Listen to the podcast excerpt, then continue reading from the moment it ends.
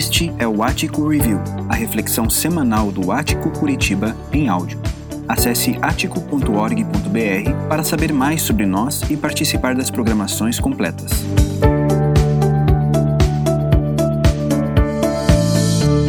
Por que não nos satisfazemos totalmente com o que temos ou com o que vivemos? Por que será que nós temos uma insatisfação em nossos corações que insiste em perdurar, independentemente das circunstâncias? Talvez, quando olhemos para essa insatisfação com bons olhos, você enxergue uma boa insatisfação a respeito de conquistar, a respeito de crescer, de amadurecer. Mas muitas vezes essa insatisfação ela nos incomoda a respeito de coisas que nós deveríamos fazer ou alcançar e não conseguimos, ou a respeito de circunstâncias da sociedade onde estamos inseridos. E essa insatisfação, ela pode significar pelo menos duas coisas. Uma, a primeira delas é que somos imaturos. Somos imaturos e não nos contentamos com nada. Somos imaturos e, tal qual um adolescente, uma criança, nós queremos muito uma coisa, lutamos por aquilo, por uma formação, por um tipo de trabalho, por construir uma família. E aí, quando a gente chega lá, a gente percebe que estamos ainda descontentes, estamos ainda insatisfeitos. Essa é a primeira opção. Uma segunda opção a respeito da nossa insatisfação pode ser que, mesmo você sendo uma pessoa madura, mesmo você estando caminhando um dia de cada vez na direção da maturidade, que mesmo assim você continue insatisfeito, porque você não foi feito para este mundo. Porque não há nada neste mundo capaz de satisfazer o seu coração e a sua mente. É sobre isso que o escritor irlandês C.S. Lewis, famoso por escrever contos infantos juvenis, como as Crônicas de Nárnia, em um de seus livros, diz: Se eu encontro em mim um desejo que nenhuma experiência deste mundo possa satisfazer, a explicação mais provável é que eu fui feito para um outro mundo. Ele continua: Se nenhum dos meus prazeres terrenos é capaz de satisfazê-lo, esse meu desejo, isso não prova que o universo é uma fraude. Provavelmente os prazeres terrenos não têm o propósito de satisfazê-lo, mas somente de despertá-lo, de sugerir a coisa real. A insatisfação que insiste em ocupar o seu coração, sim, pode ter a ver com uma imaturidade sua. E aí é bom que você resolva isso, talvez numa terapia, numa conversa com um amigo, resolvendo questões do passado, ajustando as expectativas para que você deixe de ser uma pessoa continuamente insatisfeita, que reclama o tempo todo porque não conseguiu isso, não conseguiu aquilo. Mas talvez a insatisfação que ocupa o seu coração tenha a ver com isso que C.S. Lewis está dizendo aqui. De que na verdade, existe uma satisfação plena e completa que somente Deus pode gerar e somente a eternidade pode proporcionar a mim e a você. O problema é que quando nós temos essa perspectiva, esse olhar para a história à luz da eternidade, o problema é que muitas vezes nós nos desequilibramos no meio do caminho e não entendemos muito bem como gerir isso. A melhor saída, o melhor caminho é nós entendermos que estamos aqui de passagem. Estamos aqui de passagem. Quando nós olhamos para o tema da nossa reflexão de hoje e entendemos que Existe sim uma insatisfação nos nossos corações. E essa insatisfação ela não pode ser suprida por nada que existe na história, nesse plano terreno do aqui e do agora. Nós caímos, cai a ficha, aliás, e nós entendemos, estamos aqui de passagem. O que a Bíblia usa muitas vezes como expressão a ideia de que somos aqui peregrinos. Agora, quando nós entendemos esse, essa temática, nós olhamos para o livro de Eclesiastes, que é o livro que nós temos trabalhado aqui nessa série de mensagens, e esse livro tem um versículo chave, que é o versículo 11 do capítulo 3, que diz: Deus também pôs no coração do homem, no coração do ser humano, o anseio pela eternidade. Salomão, o escritor aqui de Eclesiastes, está dizendo mais ou menos o que C.S. Lewis disse agora no nosso tempo. Nós não fomos feitos para esse mundo. Existe um anseio no meu e no seu coração pela eternidade. E é por isso que às vezes você está passeando pelas avenidas de Curitiba, ou de repente quando você está passeando por outras cidades, outros grandes centros, e você percebe o seguinte: você olha para as construções, para as belezas arquitetônicas e você fala assim: Uau, que legal isso aqui! Quem pensou nisso aqui?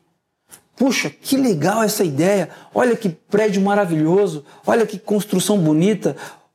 Todos esses prédios, que imagem bonita. Mas ao mesmo tempo você para no semáforo e vem uma pessoa, um morador de rua, vulnerável, pedir para você uma moeda, porque sem essa moeda ele não vai se alimentar naquele dia. Porque ele está com fome, está sujo, mal cheiroso. Essa, esse desequilíbrio ele nos entristece. Esse desequilíbrio ele, ele afeta a sua alma e ele traz para você uma mensagem de que você não foi feito para esse mundo, alguma coisa está errado ou alguma coisa está errada. Quando você passa por uma situação de luto, quando você vivencia o luto e você pensa, meu Deus, por que isso? Por que essa separação tão difícil, tão trágica? Eu não queria vivenciar isso. Por que, que isso acontece na minha vida?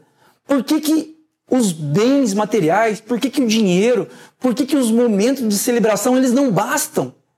Por que, que ainda assim nós permanecemos insatisfeitos com as circunstâncias? Segundo C.S. Lewis, é porque nós não fomos feitos para esse mundo. Segundo Salomão, isso aponta para o fato de que Deus colocou no meu e no seu coração um anseio por algo que é eterno. Só que quando nós temos esse anseio, quando nós entendemos essa dimensão, nós corremos o risco de vivermos em dois extremos. O primeiro deles é você deixar-se formatar pelos valores culturais e esquecer-se de quem é. Então você esquece a perspectiva da eternidade, você vive a vida deixando a vida te levar, estilo Zeca Pagodinho, e aí você se deixa formatar pelos valores culturais e se esquece da perspectiva da eternidade. Quando isso acontece, os valores a respeito do casamento, os valores a respeito da formação dos nossos filhos, eles não mais são pautados pela sabedoria bíblica, eles são pautados pela nossa cultura. Então, se a cultura diz que está tudo bem você casar uma, duas, cinco, dez, quinze, vinte vezes e se divorciar no dia seguinte porque o que importa é você ser feliz, está tudo bem. Tá tudo bem. Por quê? Porque você deixou que a cultura formatasse quem você é. Esse é um extremo. O outro extremo é você se tornar uma pessoa alienada da sociedade e da cultura por estar aqui só de passagem. Porque você entendeu que está aqui de passagem, porque você entendeu que você analisa a história a partir da eternidade, a partir da perspectiva da eternidade, então você facilmente pode deixar de se importar com as coisas que acontecem ao seu redor. Então a injustiça que acontece ali no semáforo, de quando você vê aquela pessoa vindo, aquilo não te afeta, porque quer saber, o que importa é a eternidade. Muitas das comunidades cristãs no nosso país, e acredito que ao redor do mundo, mas especialmente no nosso país, ao longo dos anos do seu desenvolvimento espiritual, acabou pensando dessa forma. O que importa é a eternidade, o que importa é quando eu morrer, eu vou para o céu, o que importa é, é, é, é, a eternidade. E aí eu deixo de me preocupar com questões sociais, de desigualdade, de injustiça, deixo de me preocupar com o outro, com o próximo, deixo de me preocupar com a minha vivência na história. Então nós temos que tomar cuidado com esses dois extremos. Salomão, no livro de Eclesiastes, ele convida a mim e a você a uma análise. E ele traça uma linha na discussão, na reflexão dele, na parte de cima dessa linha está a eternidade, a perspectiva da eternidade, mas no livro de Eclesiastes, a análise de Salomão, ela sempre acontece dizendo respeito à história debaixo do céu, ou às vezes ele usa debaixo do sol, porque ele está analisando a vida aqui e agora. Salomão, ele convida a mim e a você a um olhar, para que olhemos para a vida, nesse contexto aqui, a partir da perspectiva da eternidade. Mas muitas vezes nós olhamos para a história com as lentes da própria história. E eu quero perguntar para você neste momento: onde focamos nosso olhar? Onde temos focado o nosso olhar? Quando você olha para as questões políticas, por exemplo, que agrediram tanto o nosso país nos últimos anos, agrediram os nossos relacionamentos familiares e dentro das nossas comunidades cristãs. Quando você olha para essas questões que nos afetam diretamente, você analisa essas coisas a partir da história, do aqui e do agora, ou você analisa essas questões a partir da perspectiva da eternidade? Quando você é magoado por alguém e você se sente mal por aquilo e você não consegue perdoar essa pessoa, esse, essa sua dificuldade de perdoar alguém tem a ver com você olhar para a história, para o aqui e para o agora, ou você olhar para a história a partir das lentes da eternidade? Para onde você tem olhado? O que tem guiado, norteado a sua vida? No livro de Eclesiastes, no capítulo 3, verso 16 em diante, Salomão começa a falar para a gente a respeito de algumas coisas que ele vê. E no livro de Eclesiastes tem dois verbos muito interessantes que se repetem com frequência, que são extremamente importantes para que nós entendamos esse livro da melhor maneira possível. O primeiro verbo é aquele que a gente falou na semana passada, yadá, que é o conhecer experiencialmente, especialmente conhecer experiencialmente a Deus. O verbo yadá. Mas hoje eu quero falar para vocês a respeito desse verbo aqui que está em negrito, que é o ver. O ver, em algumas versões está observar, ver, é, no sentido de perceber algo, perceber uma realidade. Essa palavrinha é uma palavrinha que se repete várias vezes no livro de Eclesiastes, é o verbo hebraico raá. E eu quero destacar quatro vezes onde essa palavra acontece. Primeiro, no capítulo 3, verso 16, Salomão diz: Vi também debaixo do sol. Percebam, não é uma perspectiva da eternidade, é uma perspectiva da história. No lugar da justiça havia impiedade. No capítulo 4, verso 1, de novo olhei e vi toda a opressão que ocorre debaixo do sol. Capítulo 4, verso 4, vi que todo trabalho, toda realização surgem da competição que existe entre as pessoas. E capítulo 4, verso 7, vi ainda outra situação absurda debaixo do sol. Eu quero trabalhar com vocês rapidamente essa questão referente aos problemas difíceis que Salomão elenca. O primeiro deles, o problema da injustiça. Olha só, no capítulo 3, verso 16, Salomão vai dizer: Vi também que debaixo do sol, na perspectiva da história, no lugar da justiça, havia impiedade. No lugar da retidão, havia ainda mais impiedade. Essa fala de Salomão, ela é resultado de uma observação acurada, muito específica, muito cuidadosa de Salomão naquele contexto. E ele está enxergando injustiça, ele está enxergando impiedade. Isso tem a ver com o nosso cenário também. Nós vivemos num país num país de terceiro mundo, onde existe uma desigualdade, onde existe uma injustiça muito grande. E quando você enxerga isso nos semáforos da vida, quando você passeia pelos bairros periféricos da cidade, ou quando você passeia ali pela Trajano Reis e você vê algumas pessoas ali de repente à margem de uma vida saudável no seu padrão, você pensa o seguinte: bom, cadê Deus? Onde está Deus? Porque eu ouço falar, os evangélicos dizem com frequência que Deus é bom. Que Deus é bom, que bondade é essa? Onde, para onde eu olho, eu só enxergo injustiça. Os nossos governantes são corruptos, eles se alternam no poder e eles brigam por quem se corrompe menos. Mas todos se corrompem. Nesse sentido, à luz disso, onde está Deus? Por que Deus não intervém? Eu já ouvi de algumas pessoas conversando aí no, no, nos cafés da vida, Carlos, por que, que você acha que Deus não toma providência? Quando nós nos questionamos dessa forma e nós enxergamos essa impiedade onde não tem justiça, onde deveria haver justiça, nós estamos fazendo uma análise exatamente como Salomão.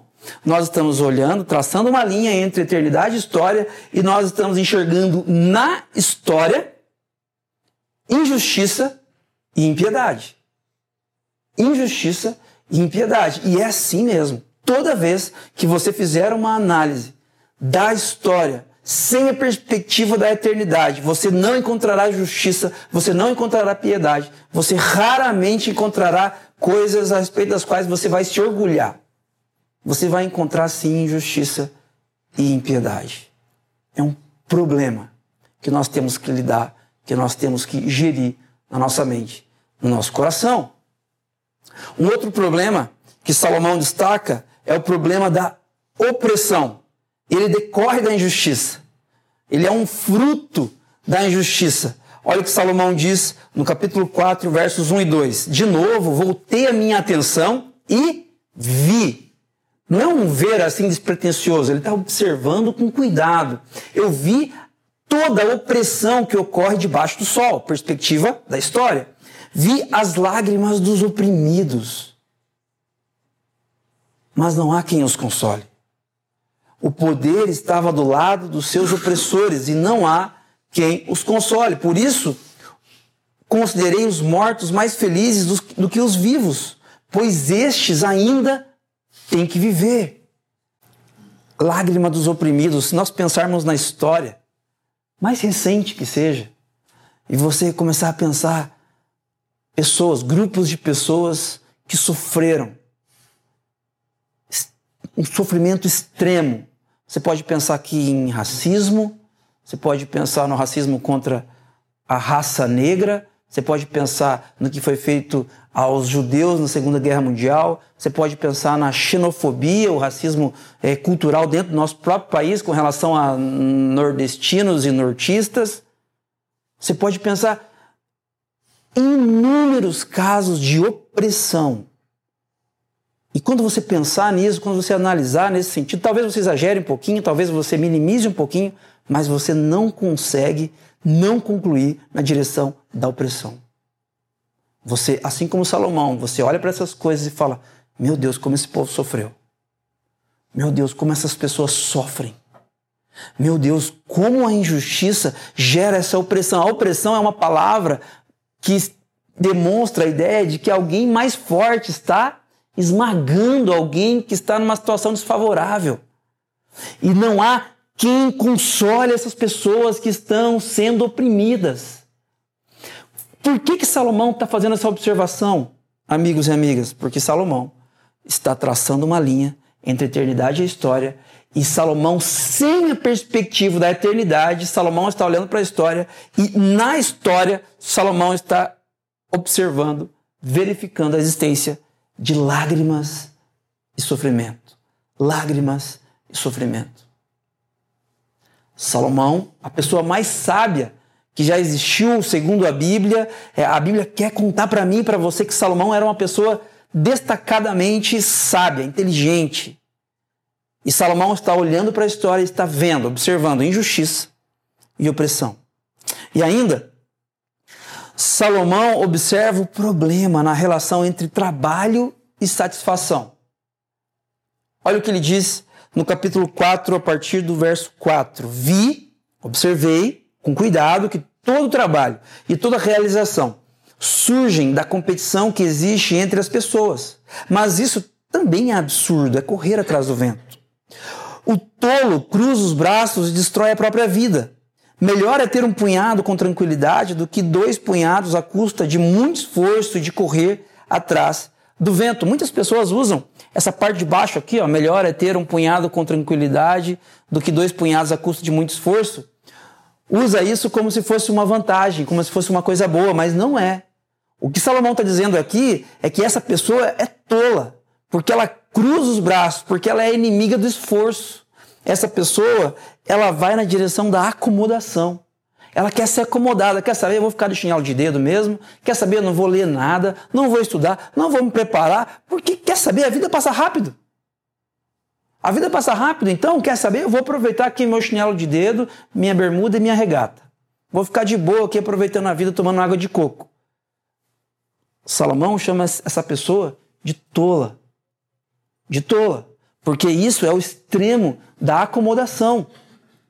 Você trabalha pouco para de repente ter uma realização pessoal. Mas Salomão está dizendo para mim e para você: olha, por esse caminho também não dá certo.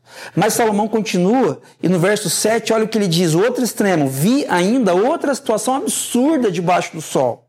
Havia um homem totalmente solitário. Não tinha filho nem irmão. Trabalhava sem parar. Contudo, os seus olhos não se satisfaziam com a sua riqueza. Ele sequer perguntava: para quem estou trabalhando tanto e por que razão deixo de me divertir? Isso também é absurdo. É um trabalho muito ingrato. Olha só. O primeiro caso, o primeiro tolo ali que Salomão destaca é a pessoa que cruza os braços, estica a perna e não faz nada.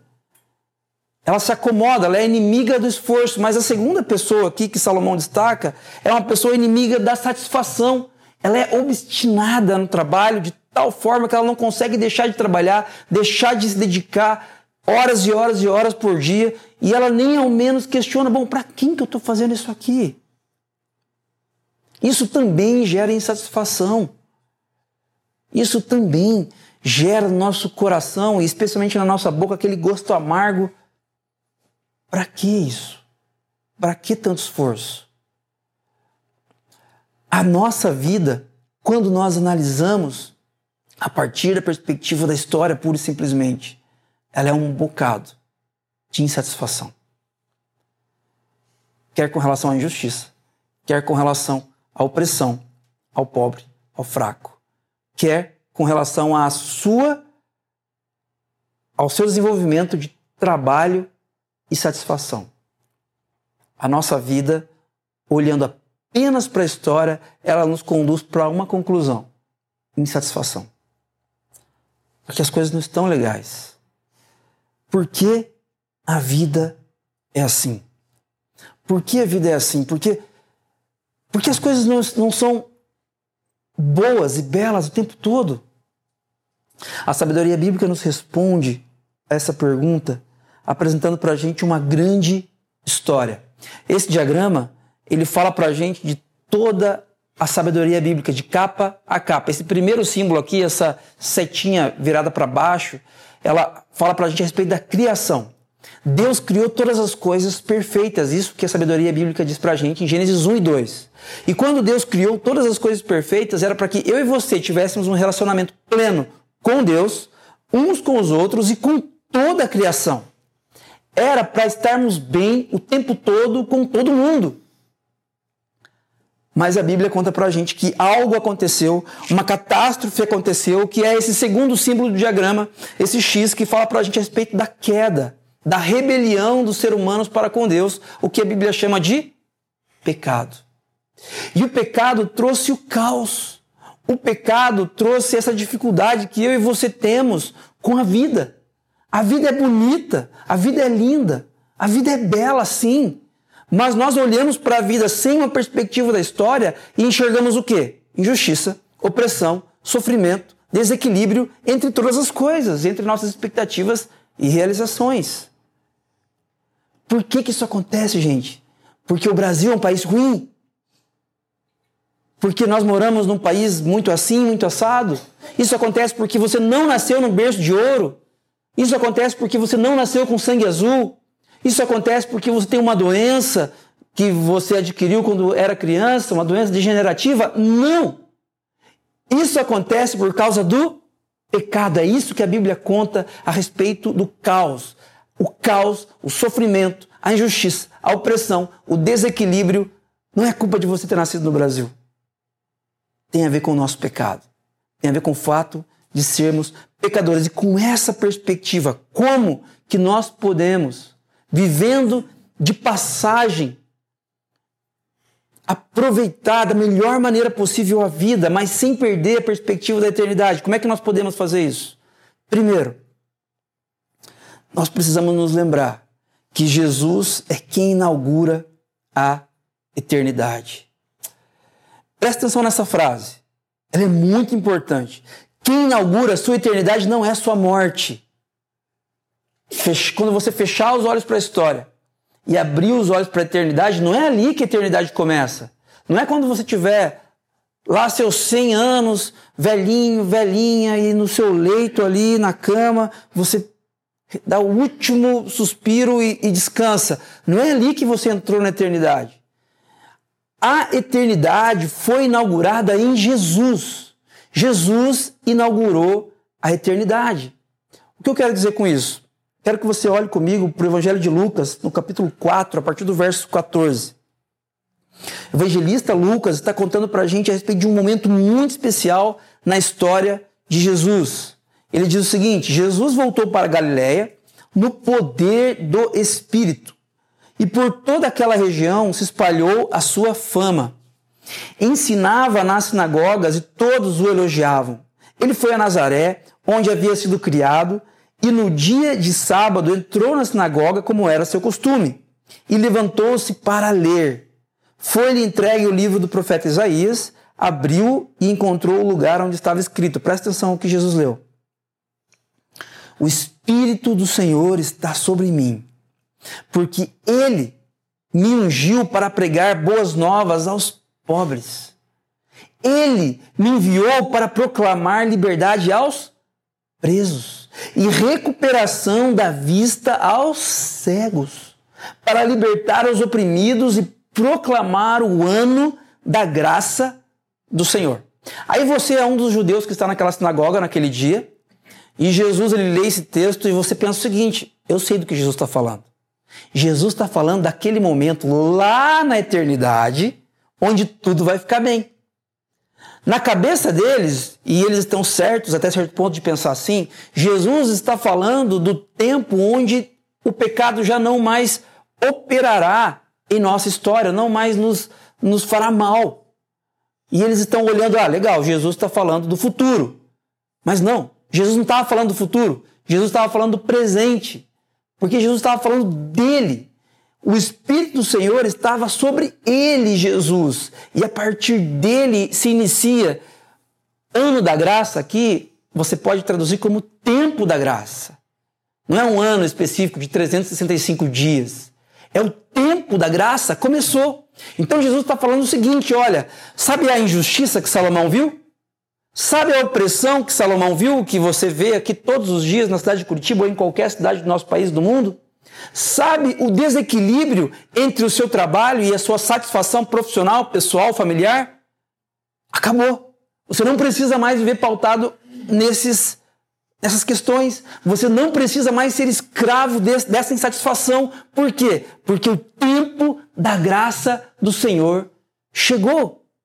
Para você entender melhor, voltando para o nosso diagrama aqui, Jesus ele entra na história ali naquela cruz e imagine que essa, esse diagrama é uma linha do tempo e a cruz é o tempo onde Jesus entra na história, vive uma vida perfeita, mas é crucificado pelos gentios, por seu próprio povo, pelos judeus. Ele é morto, impiedosamente crucificado, mas ele vence na cruz a morte. Ele vence o pecado. E três dias depois, como uma chancela de que o sacrifício dele foi aceito, ele ressuscita.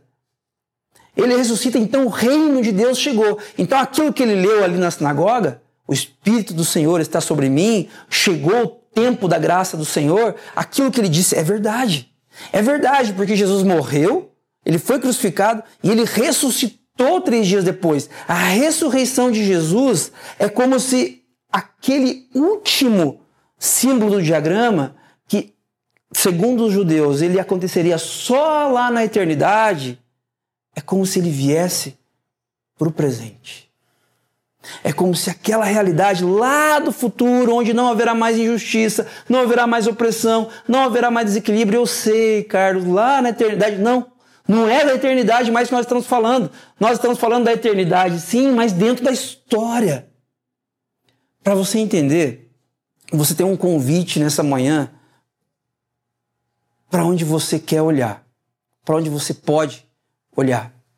Um primeiro olhar é você olhar aqui para esse espaço entre o X do pecado e aquela segunda seta para frente, que tem o azinho, é a igreja, é o povo de Deus em missão na terra, compartilhando a respeito do que Jesus fez na história. Então nós estamos ali naquele azinho, nós somos o ático, a igreja aqui reunida neste momento. E você pode olhar para a história a partir dessa perspectiva aqui. E nessa perspectiva aqui, o que impulsiona, o que influencia é esse X aqui, é o pecado. E nessa perspectiva aqui da história, você olha para o sacrifício de Jesus, você fala assim: legal, ok, mas não mudou nada. Não mudou nada na minha vida. Eu continuo vendo injustiça, eu continuo vendo opressão, eu continuo vendo desequilíbrio entre trabalho e satisfação. Por que, que isso acontece? Porque você está olhando para a vida a partir de uma perspectiva somente da história, exatamente como Salomão fez. Eu quero convidar você nessa manhã a ter uma perspectiva da eternidade. Em vez de você olhar para esse primeiro retângulo aqui que aponta para o pecado e para essa perspectiva somente da história, eu quero que você olhe para aquela perspectiva entre a cruz e a consumação de todas as coisas. O que Jesus está falando aqui, o tempo da graça chegou, é que a eternidade chegou. Jesus ele inaugura a eternidade. Que papo é esse, Carlos? Que papo mais maluco? É isso. É isso. A sua eternidade não começa quando você morre e abre os olhos para a eternidade. Não. A sua eternidade começa quando você se apropria, é alcançado pela graça de Deus e pode viver a realidade da ressurreição de Cristo. Aquele último símbolo fala para a gente de um tempo onde não haverá mais injustiça de um tempo onde não haverá mais caos, onde não haverá mais morte. Por não haver mais morte, não haverá mais luto, não haverá mais sofrimento. É desse tempo que aquele último símbolo fala pra gente. Só que essa realidade você não precisa desfrutar quando você morrer.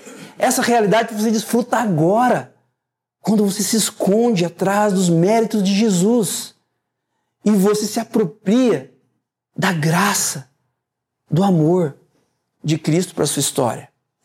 E então, você sim, vivendo aqui de passagem, vivendo aqui de passagem, você não precisa mais ser escravo das circunstâncias, porque você pode interpretar as circunstâncias à luz da eternidade.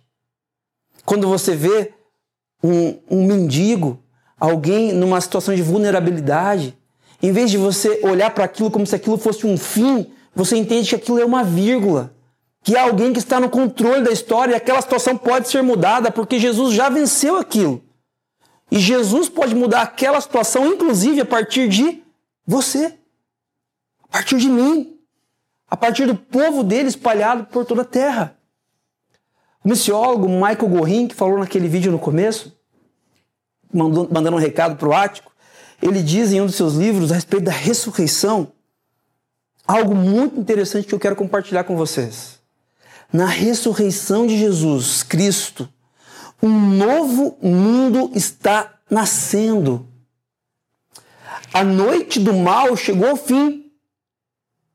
A luz de Deus encherá toda a terra novamente. A ressurreição está no âmago da fé cristã. Gente, muitas vezes nós entendemos, olhamos para a nossa espiritualidade e, e, como discípulos de Jesus e nós escolhemos, ah, eu gosto mais do Antigo Testamento. Eu gosto mais das palavras de Jesus. Eu gosto mais da morte de Jesus, da cruz. Eu gosto mais de Apocalipse. Eu gosto de saber aquelas coisas diferentes a respeito do futuro e tal. Eu acho muito bacana.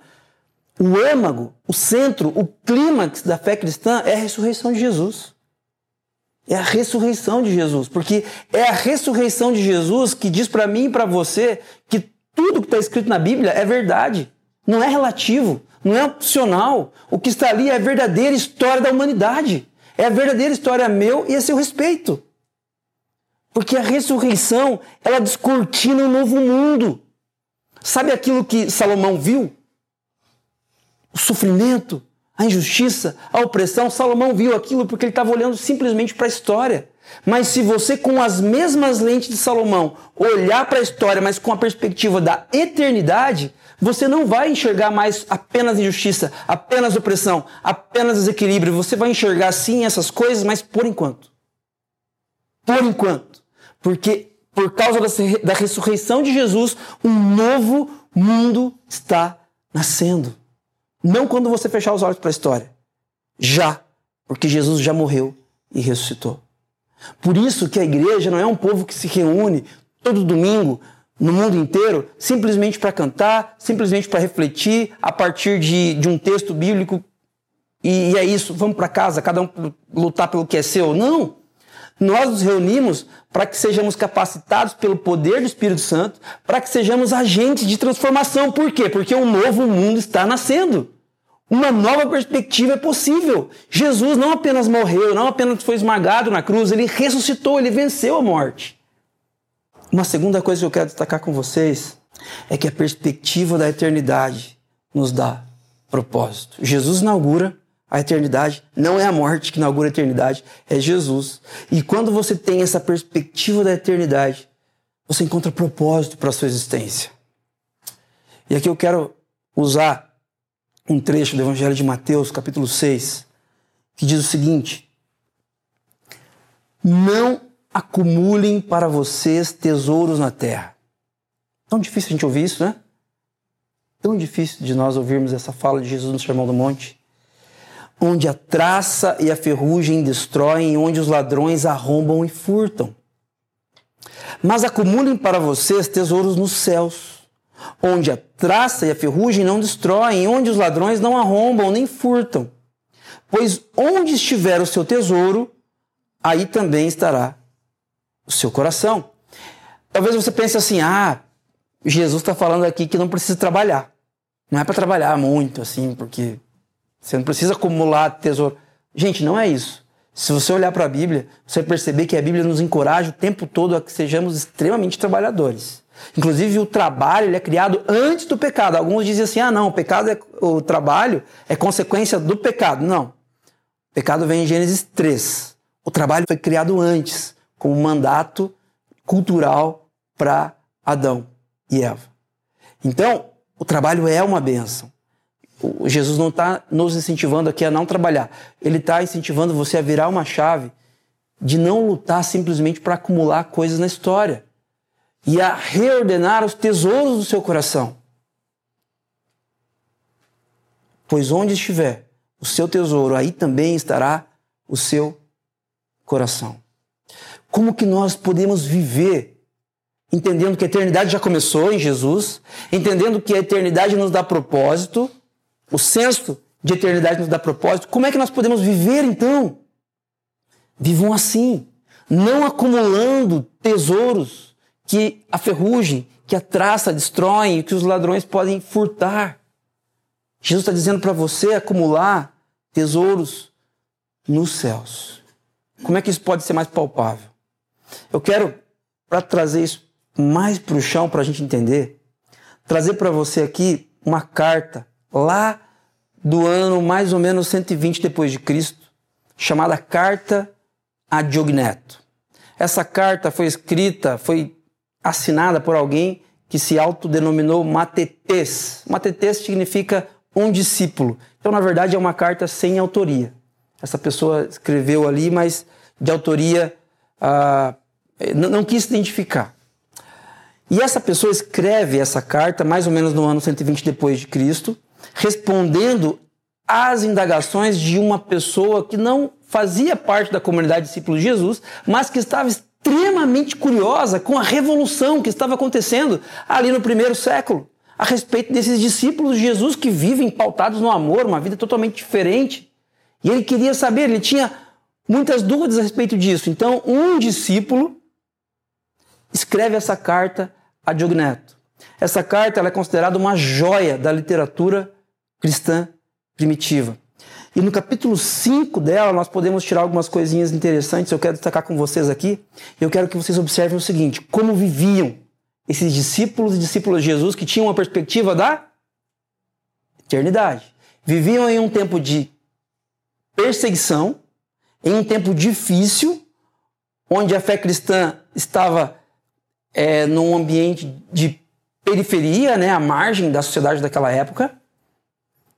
Olha como eles viviam. Os cristãos não se distinguem dos demais homens, nem pela terra, nem pela língua, nem pelos costumes, nem, em parte alguma, habitam cidades peculiares, nem usam alguma língua distinta, nem vivem uma vida de natureza singular. Quer dizer, ele está dizendo, resumindo, vivem uma vida extremamente normal, simples. Eles vivem como todo mundo. E ele continua: habitam pátrias próprias, mas como peregrinos. Participam de tudo como cidadãos e tudo sofrem como estrangeiros. Toda terra estrangeira é para eles uma pátria e toda pátria uma terra estrangeira. Casam como todos e geram filhos mas não abandonam a violência aos recém-nascidos. Servem-se da mesma mesa, comem todos juntos, mas não do mesmo leito. Encontram-se na carne, mas não vivem segundo a carne. Moram na terra e são regidos pelo céu. Obedecem às leis estabelecidas e superam as leis com as próprias vidas. Amam todos e por todos são perseguidos. Esses discípulos e discípulas de Jesus retratados aqui nesta carta de Ogneto, eles têm um estilo de vida que talvez, se você olhar pela perspectiva somente da história, é um estilo de vida miserável, de sofrimento, porque eles fazem o bem e são recompensados por isso? Não, o texto está dizendo: amam a todos. Quer dizer, eles fazem o bem. Eles se importam com os outros. Ah, que legal. Então, então a sociedade é justa. Então os recompensa de uma forma bem bacana. Não, eles são perseguidos por todos. À luz da história, esses discípulos de Jesus vivem uma vida miserável. À luz da história, a vida que eles vivem não tem valor algum. Mas a luz da eternidade, a eternidade para eles já começou. A eternidade para eles já se iniciou, por quê? Porque eles se apropriaram do sacrifício de Jesus e eles não vivem mais pautados pelo pecado, pela desconexão, pelo trabalho, pela loucura de, de, de lutar pelo sucesso. Não, eles vivem pautados pela realidade do céu, da eternidade, do amor que Jesus inaugurou na cruz e na sua ressurreição. Em contrapartida, aquela vida que você tanto almeja, de muito dinheiro, de muito reconhecimento profissional, de muito sucesso familiar, de muitas conquistas, viagens e ótimos restaurantes, a luz da história ela é ótima. Mas a luz da eternidade, ela é miserável. Ela é miserável. Propósito para minha e para a sua história tem a ver com nós caminharmos debaixo da graça, seguindo os passos daquilo que Jesus inaugurou. Ele inaugurou a eternidade. Ele inaugurou a eternidade. O que nós fazemos na história, alguém já disse, ecoa pela eternidade. Acho que é do filme Gladiador, né? Máximos décimos merídios. Isso é verdade. Como você vive hoje, isso ecoa, ecoará pela eternidade. Seguindo esse raciocínio, o pastor norte-americano, recém-aposentado, Rick Warren, pastor por muito tempo da igreja Saddleback, ele diz o seguinte: cada ato de nossa vida toca um acorde que soará na eternidade. Amigos, amigas, se vocês já têm um pouquinho de vivência, vocês sabem que esse papo de estamos aqui de passagem é pacífico, né? Ninguém aqui tem dúvida disso.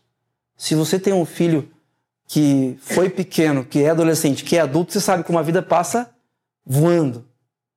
A vida passa voando. Estamos aqui de passagem. Só que nessa manhã você tem uma escolha que a vida, que o autor da vida dá como privilégio para você. Você pode olhar para a vida e interpretar a vida a partir das lentes da história. E quando você fizer isso, fatalmente você encontrará injustiça, opressão, desequilíbrio, sofrimento, angústia. Não aguento mais viver, não vale a pena viver. Agora, você tem uma outra opção de olhar com as lentes da eternidade. Porque a eternidade já começou porque Jesus morreu e ressuscitou. E quando você vive essa vida pautada na eternidade, tudo que você faz tem um som que reverbera na eternidade e que agrada o coração do Pai. Porque você vive não pautado na sua vontade, não mais pautado pelo pecado, pela desconexão do ser humano para com Deus, mas você vive uma vida no ritmo de Jesus. De Jesus. Eu quero desafiar você nessa manhã, para a gente orar neste momento, a pensar comigo que tipo de som, que tipo de acorde a sua vida, se ela acabasse hoje, ela soaria ou ressoaria na eternidade. Você tem um ouvido bom para música? Você sabe quando o violão está desafinado? Sabe quando, puxa, não tá legal a música, esse, esse violão está totalmente desafinado? Puxa, parece, acha que está tocando algo e está tocando outra coisa, não tá legal. Ou sabe quando alguém está tocando algo e você fala assim, uau, que maravilhoso, que violão maravilhoso, que som bonito, que orquestra maravilhosa. Que tipo de som as nossas atitudes ressoam na eternidade ou ressoarão na eternidade. O que você fez da sua vida daqui para trás, nós escondemos na cruz de Cristo. O que nós erramos, como nós olhamos de forma incorreta, de forma equivocada. Nós somos pecadores. Isso não é surpresa para Deus. No livro de Salmos, o salmista diz que Deus conhece a nossa estrutura, ele sabe que nós somos pó, somos falhos, somos limitados. Você não surpreende Deus com as suas limitações. Mas nesta manhã você está diante de uma bifurcação. Seguir olhando para a vida à luz da história, pura e simplesmente, e falando mal de todo mundo, falando mal de governante, falando mal da vida, falando mal do vizinho, falando mal do dinheiro que acabou, falando mal da vida que não é como eu gostaria que fosse, só enxergando injustiça, opressão e insatisfação. Ou você pode enxergar a vida a partir de um outro ângulo. Sim, a vida vai passar. Sim, as cores mais belas elas descolorirão. Mas a eternidade já começou. E a eternidade fala de um tempo de justiça, de paz e de alegria. Para aqueles que já estão rendidos, submetidos à mensagem do Evangelho. Isso tem a ver com Jesus. Isso não tem a ver com esforços seus ou meus. Isso tem a ver com o que Jesus fez na cruz. Ele é o irmão mais velho que estraçalhou a porta da eternidade porque ele é muito forte. Ele traçalhou a porta e ele diz assim: Vamos. Mas eu não consigo passar por essa porta. Eu não sou como você, eu não sou bom, eu não sou forte, eu não sou puro. E ele só diz: Venha, venha e passe por essa porta, porque por onde eu passei, você também vai passar. A ressurreição é essa nova era que já começou. Tem a ver com Jesus para a gente levar para casa, para a gente pensar e refletir durante essa semana. Quero convidar você a pensar em algumas coisas comigo. Primeiro,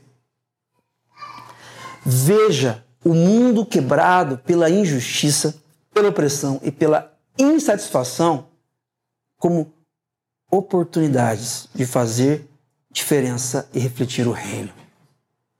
Você sempre tem essa opção em ser uma pessoa amarga, ingrata, o tempo todo reclamando.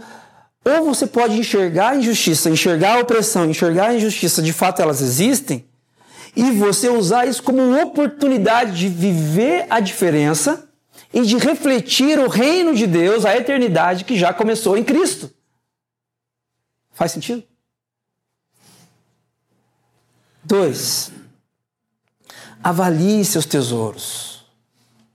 Avalie aquilo que você mais valoriza. Provavelmente seja onde você mais valoriza tempo e dinheiro. Tempo e dinheiro. Avalie seus tesouros.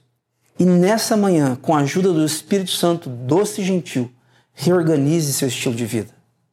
Reorganize seu estilo de vida. Invista tempo e recursos, aquilo que Deus deu para você para abençoar sua vida e sua família, invista disso também na direção de reorganizar a sociedade à sua volta. Ambiente de injustiça, de opressão, de insatisfação. Reorganize seu estilo de vida. E por último, lembre-se de que não depende do seu esforço, mas do que Jesus já começou a fazer na cruz e faz através de você. Lembre-se que não depende daquilo que você faz. Porque, gente, nós estamos aqui de passagem. Se você achar que ter contentamento na sua vida depende de você, você está frito com pouca banha, já dizia meu avô. Não vai dar certo. Não vai dar certo. Você vai se estrepar lá no final. Você não vai conseguir. Porque vai ter injustiça? Vai ter injustiça. Vai ter opressão? Vai continuar tendo opressão. Vá para os países de primeiro mundo, vá para a Finlândia. Passe um ano lá e lá você vai enxergar outros tipos de injustiça, outros tipos de opressão e outros tipos de insatisfação, porque satisfação, justiça e, e igualdade não tem a ver com dinheiro. Não tem a ver com estrutura, tem a ver com o reino de Deus. Tem a ver com o que Jesus reorganizou na cruz.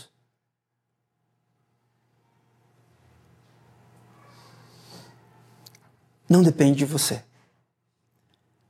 Jesus cumpriu o sacrifício dele perfeitamente. Por isso, hoje, nesta manhã, você pode fechar os seus olhos neste momento e, e, e ter aquela sensação assim, ó.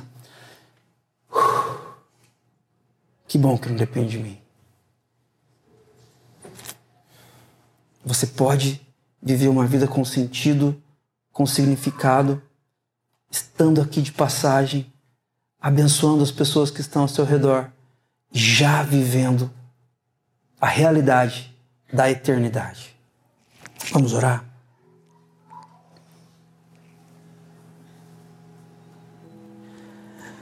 Deus de incrível graça, nessa manhã, nós queremos abandonar as lentes da história. Nós queremos reconhecer, Pai, que muitas vezes no vai e vem da vida, nas conversas por aí, nós estamos exalando ingratidão, exalando este olhar que insiste em enxergar a partir da perspectiva somente da história injustiça, opressão e insatisfação.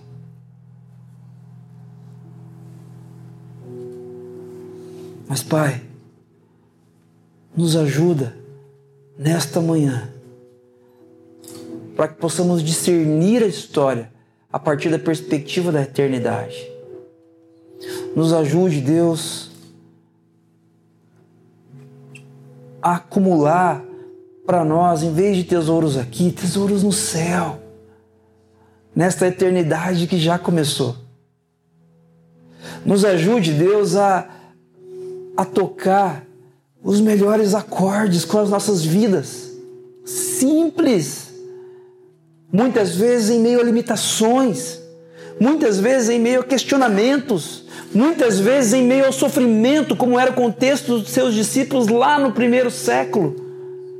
Mas ensina-nos, Deus, a, a gerar sons agradáveis, acordes agradáveis que agradem o seu coração, ó Pai para que o Senhor veja que valeu a pena nós, o fruto do seu penoso trabalho na história. Valeu a pena, porque o Senhor já iniciou a eternidade. Por favor, Pai, ajusta a nossa perspectiva aqui nessa manhã, para que os nossos casamentos sejam diferentes. Para que tenhamos, Deus, um olhar para o nosso cônjuge, não a partir da história, mas a partir da eternidade. Ajuda-nos, Deus, a ajustar a nossa perspectiva para que a nossa relação com o nosso trabalho seja diferente. Satisfação não tem a ver com o que conquistaremos no trabalho, tem a ver com o que o Senhor dá e enche, preenche os nossos corações. Reequilibra-nos nessa manhã, Pai. Em nome e por amor de Jesus. Amén.